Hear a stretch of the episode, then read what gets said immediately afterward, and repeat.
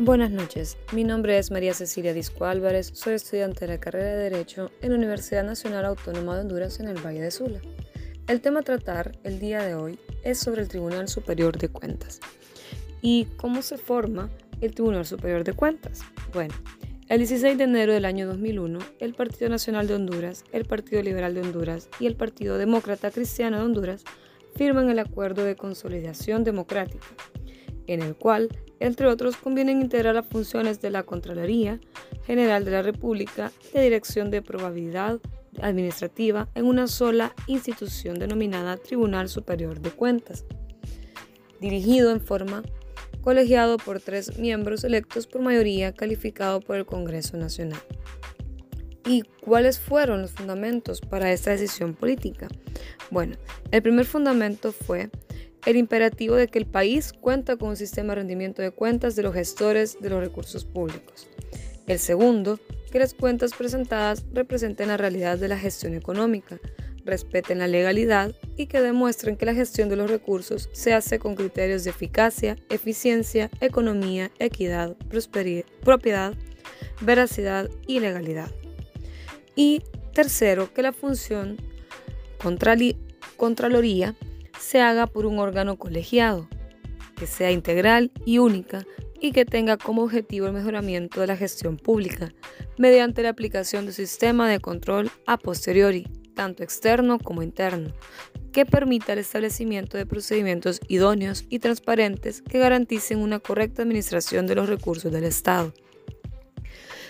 El Congreso Nacional, el día 16 de enero del año 2002, en el decreto número 268-2002, publicado en la Gaceta el 25 de enero del, año 2002, ratificado por la siguiente legislatura ordinaria el 25 de enero del 2002 mediante el decreto número 2-2002, publicado en la Gaceta el 6 de junio del 2002, modifica los artículos 222, 223, 224, 226 227 y deroga los artículos 225, 232 y 370 de la Constitución de la República y crea el Tribunal Superior de Cuentas como el ente rector del sistema de control, público.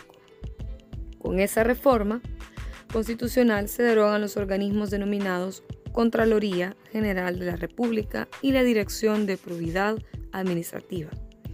Luego, mediante el decreto número 10 del número 10 2002 E de fecha 5 de diciembre del año 2002 se deroga el decreto número 224-93 del 20 de diciembre de 1993 y la ley contra el enriquecimiento ilícito de los servidores públicos, decreto número 301 del 30 de diciembre de 1975 y se aprueba la ley orgánica del Tribunal Superior de Cuentas, que este fue publicado en la Gaceta, Diario Oficial de la República de Honduras, el día 20 de enero del año 2003, fecha en que formalmente inicia sus funciones el Tribunal Superior de Cuentas.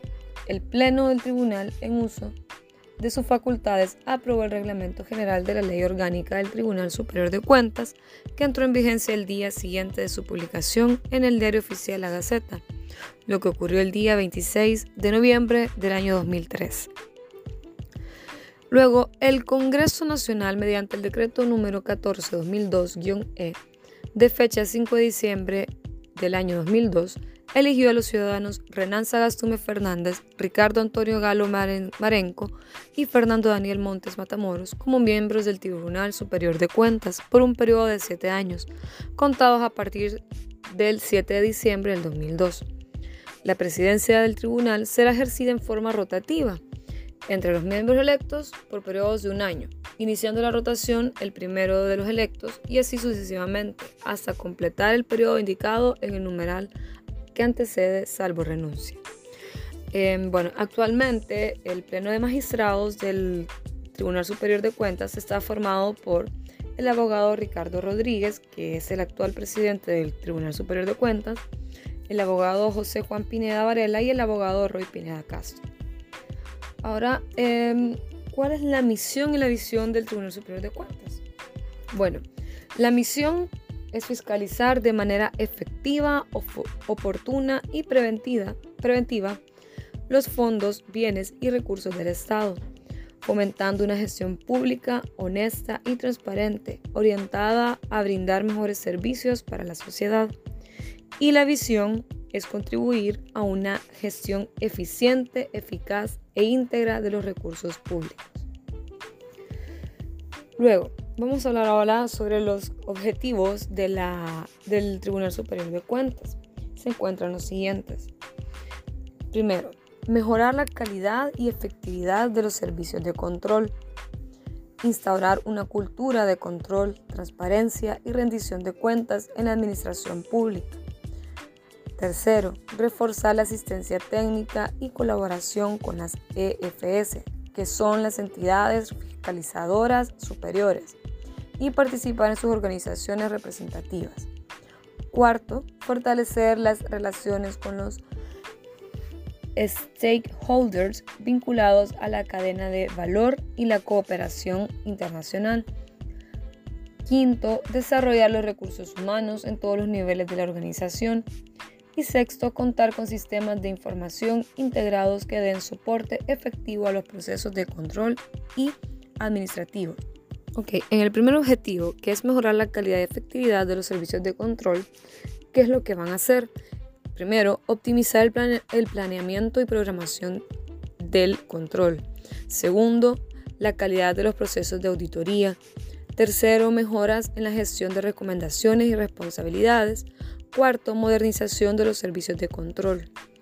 Luego, en el segundo objetivo, que es instaurar una cultura de control, transparencia y rendición de cuentas en la administración pública. ¿Qué van a hacer? Primero, establecimiento de una política de integridad en el sector público. Segundo, promoción de la transparencia y rendición de cuentas. Tercer, y en el tercer objetivo, que es reforzar la asistencia y colaboración con las EFS y participar en sus organizaciones respectivas, ¿cómo lo van a hacer? Perdón, ¿qué es lo que van a hacer? Primero, va a haber un impulso a las relaciones funcionales con las entidades fiscalizadoras superiores. Segundo, fortalecimiento de la participación del Tribunal Superior de Cuentas en las organizaciones representativas de la EFS a nivel regional y mundial.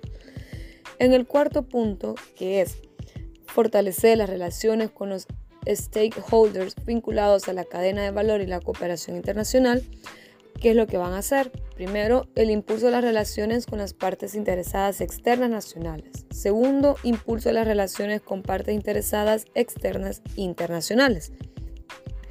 Luego, en el quinto objetivo, que es desarrollar los recursos humanos en todos los niveles de la organización, ¿qué es lo que van a hacer? Primero, el fortalecimiento de procesos de personal claves. Segundo, capacitación integral, estructurada y alineada a la estrategia. Luego, em, centro de formación, capacitación y especialización. Y por último, la gestión del conocimiento. En el sexto objetivo, que es contar con sistemas de información integrados que den soporte efectivo a los procesos de control administrativo, ¿qué es lo que van a hacer para cumplir este objetivo? Primero, la modernización de la infraestructura tecnológica. Luego, sistemas de información que soporten los procesos de control y administrativos.